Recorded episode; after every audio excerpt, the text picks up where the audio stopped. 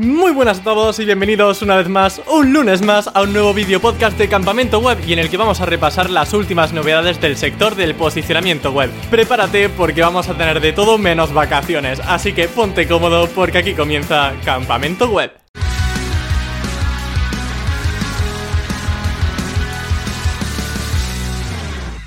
Lo bueno de junio es que empezamos con una buena noticia y es que Google estrena una nueva funcionalidad que se llama Search Console Insights. Esta nueva herramienta tiene muy buena pinta y básicamente nos resume información valiosísima a nivel de estadísticas de nuestro sitio web. De esta forma vamos a poder ver de una manera súper rápida, por ejemplo, cuáles son los contenidos o URLs que nos están funcionando mejor o también cómo nos encuentra la gente, por ejemplo, para qué keywords estás posicionando y con qué posición. De hecho, te aparecerá un mensaje verde donde nos indiquen que estamos posicionando en los primeros 5 resultados para saber que realmente estamos teniendo un buen posicionamiento para esa palabra clave en concreto. Como os comentaba, el objetivo de estos insights al final es ofrecernos la mejor información SEO de una forma muy resumida y muy visual.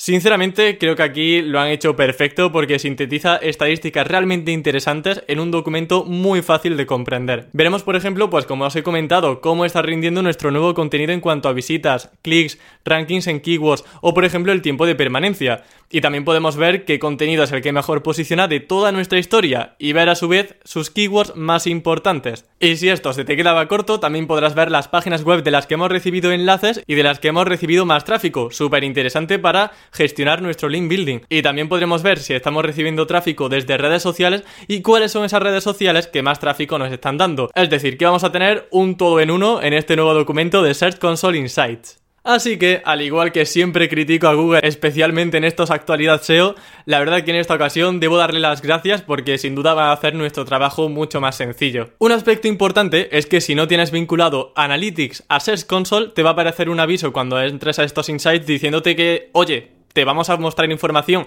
pero será información más útil y más completa si vinculas y si asocias ese Google Analytics con Search Console. Y esto se hace simplemente yendo a ajustes en Search Console y pinchando en asociaciones. Y en asociaciones, pues pones Google Analytics y listo, ya lo tendrías todo preparado para empezar a ver ese informe a pleno rendimiento. De todas formas, es que esto es la leche porque aunque no tengas ni siquiera Analytics instalado en tu página web, ni tener el código, ni tener el código de Analytics en tu web, vas a poder ver estadísticas y estadísticas muy interesantes, como digo, posiciones para una palabra clave, cuántos clics estás recibiendo, cuáles son las mejores páginas y mejores URLs de tu contenido. Una locura. O sea que es que chapó Google, chapó. Y esto Ojo, cuidado, que solamente es una beta. O sea que iremos viendo nuevas mejores, nuevas funcionalidades conforme pasen las semanas y veremos a ver cómo queda todo esto de Search Console Insights, pero a mí desde luego ya me tienen el corazón ganado desde el minuto uno. Y por supuesto, os iré informando de todo en Campamento Web. Y lo mismo que digo, gracias Google, digo, me en ti Google. Y es que nos dan una de cal y otra de arena, aunque nunca he sabido cuál de las dos es la mala. Bueno, resulta que los de Google tienen una manía increíble con lanzar updates en verano, justo cuando nos vamos a ir de vacaciones, que tenemos ya el hotel reservado dice Google, venga, toma, aquí tienes un update nuevo, a ver si te vas de vacaciones, chavalín. Y es que este mes de junio nos hemos encontrado con lo siguiente, coged papel y boli porque va para largo. Primero, hemos tenido el core update de junio que se lanzó ya en la primera semana de junio. Dijeron los de Google, venga, empieza ya un poquito el calor, venga, que te va. Y estos updates además son de los chungos, los que son core updates eh, son realmente peligrosos, sobre todo porque no podemos saber exactamente qué ha afectado positiva o negativamente a un sitio web, porque tiene en cuenta tantísimos factores y tiene un tratamiento tan ambiguo con tema de inteligencia artificial que es muy difícil para los SEOs poder tener una conclusión clara sobre qué sí o qué no tenemos que hacer para mejorar en estos updates. Aparte de este core update de junio, también tenemos el core update de julio, así que en unas semanas probablemente tengamos otro update de los chungos. Que ellos updates lo que quieras, pero ahora romperse la cabeza con los nombres, ¿para qué? Y en tercer lugar tenemos el Page Experience Update y del que ya hablé en un episodio anterior de actualidad SEO. Para que nos beneficie deberemos tener el HTTPS integrado, una versión responsive de la web, es decir, que se adapte a pantallas pequeñas, y una velocidad adecuada y una experiencia de página adecuada para el usuario. John Muller de Google ha confirmado que se irá viendo su efecto en los dos próximos meses, así que hasta finales de agosto probablemente estemos experimentando su efecto. No sabemos de todas formas qué peso va a tener esta nueva actualización en el algoritmo de Google, pero estaremos atentos. Y relacionado con esto, ya para rematar la faena, tenemos los Core Web Vitals, que de forma resumida podríamos decir que es la parte relacionada con velocidad de página y la experiencia de página del Page Experience Update. Y aquí te recomiendo que veas la entrevista que le hice a Álvaro Fontela y donde reflexionamos sobre esto. Bueno, y esto parece de coña, pero en cuanto he acabado de editar actualidad SEO, ha salido otro nuevo update, en este caso relacionado con el spam. Google menciona que se llama el Spam Update y está centrado sobre todo en hacer desaparecer de Google aquellos sitios que ofrezcan información fraudulenta o con malware, es decir, con algún tipo de virus. De hecho, no solamente han lanzado este update con respecto al spam, sino que la semana que viene, que de hecho será la última de junio y cuando estéis viendo este vídeo o estéis escuchando este podcast, va a salir otra segunda actualización relacionada también con el spam y que probablemente pues también afecte a una cantidad notable de sitios que como mencionan en el artículo en gran medida suplantan la identidad de alguna empresa importante, eh, abusan de las palabras clave, utilizan los logotipos de otras empresas de forma ilícita y ponían números de teléfonos falsos para que la gente llamara a esa empresa mediante esa página web. Así que a priori si tenemos cierta ética y no hemos hecho esto en nuestra práctica habitual haciendo SEO, no nos va a tener que preocupar. Aunque sí que tengo cierta preocupación porque al final de este artículo que hablan del spam, de este nuevo update, hablan también del update relacionado con páginas web que ofrecen guías de compra, tipo las que usamos en nuestros micronichos de Amazon afiliados, así que no sé si habrá cierta relación entre este update del spam y el Product Review Update que de hecho ya os mencioné en otra actualidad SEO. Igual lo puedo entender porque vean que una guía de compra mal fundamentada y una comparativa mal hecha, igual lo entienden como una pequeña estafa de que estamos recomendando un producto que ni nosotros sabemos si, si funciona o si cumple su objetivo. Igual van por ahí los tiros, pero vamos, yo no creo que esto del spam update afecte a un gran número de sitios y afectará sobre todo a aquellos que van a saco con los virus y con los fraudes, así que a priori no nos debería preocupar. Y pasamos de los updates a rich snippets o formatos enriquecidos. Y es que seguramente te has percatado de que en algunos resultados de búsqueda algunas webs tienen debajo una lista de preguntas desplegadas, que se conocen como facts o preguntas frecuentes.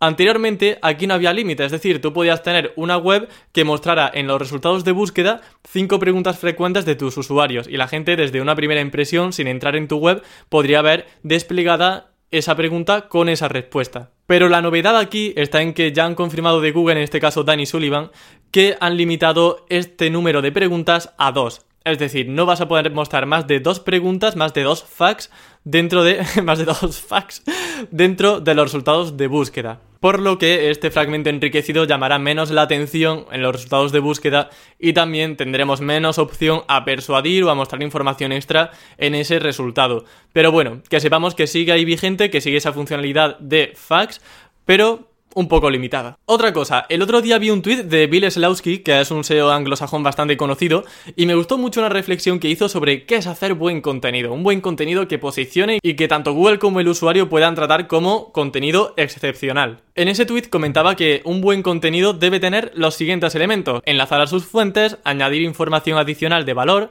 ser único, ser conciso, tiene que ser gramaticalmente correcto y también tiene un formato adecuado. Yo quería preguntaros vuestra opinión de todo esto, que yo creo que es bastante acertado.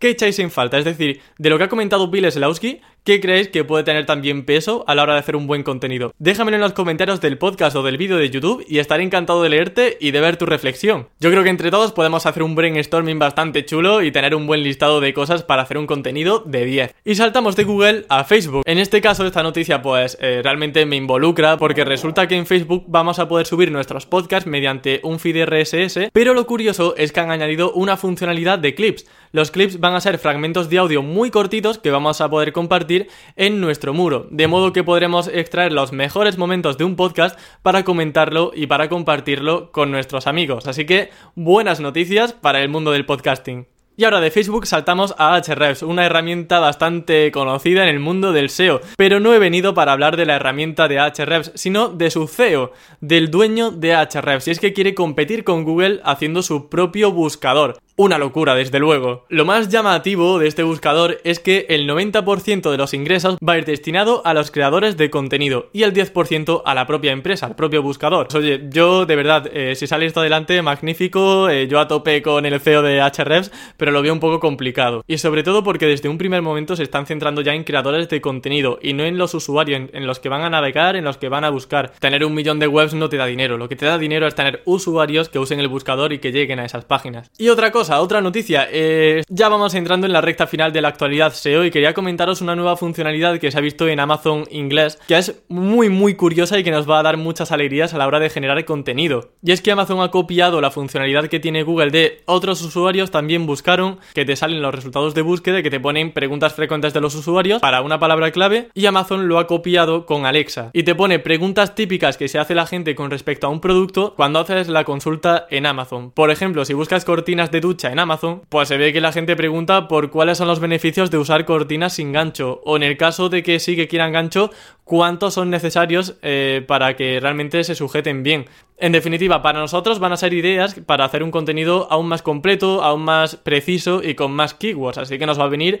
súper bien para hacer contenido SEO. Ahora bien, como digo, todavía está en fase de pruebas. Habrá que ver cómo va evolucionando, para cuántos productos se va a ir desplegando esta nueva funcionalidad y sobre todo si se va a desplegar en otros países, porque yo en España por lo menos no lo he visto todavía. Y ya para finalizar os traigo el recurso del mes, que en este caso son dos. Son dos plantillas muy interesantes a nivel SEO que os van a ayudar mucho en cuanto a auditoría y si tenéis clientes, también con vuestros clientes. La primera plantilla gratuita se trata ni más ni menos que de una plantilla de auditoría SEO realizada por Mod que incluye más de 70 factores a analizar relacionados con el crawleo, la indexación, datos estructurados, contenido, navegación, vídeo, versión móvil, velocidad, seguridad internacional y backlinks o enlaces. Todo, todo lo que importa a nivel SEO para que lo tengáis en un listado y que no haya ni un solo detalle que se os pase por alto. Obviamente hay más, la verdad que sí me he flipado un poco, pero vais a tener muchas de las cosas importantes en ese documento. Podréis descargarla en la descripción de este podcast o de este vídeo de YouTube, así que no te preocupes que con un simple clic vais a poder hacer una copia de esa plantilla para vosotros. Está en inglés, eso sí, pero bueno, usáis Google Translate, copiáis la columna si no entendéis algo y en dos segundos, ¡ala! Apañado. Y os enlazo en la descripción la segunda plantilla que en esta ocasión viene de la mano de Aleida Solís, una excelentísima consultora SEO internacional y que nos habla sobre priorización de tareas SEO. Así que si queréis priorizar vuestras tareas SEO yo creo que este recurso os va a venir genial y también os lo enlazo en la descripción. Por mi parte nada más os mando un fuerte saludo los que os vayáis de vacaciones. Pues nada, que paséis unas excelentes vacaciones. Yo desde luego no voy a descansar. Aquí vais a tener campamento web cada lunes a primerísima hora de la mañana a las 12 de la noche de España, con nuevas entrevistas, más actualidad SEO y alguna que otra sorpresilla. Así que muchas gracias por estar ahí. Recuerda suscribirte al podcast o al canal de YouTube y nos vemos el lunes que viene con más contenido SEO. Hasta la próxima.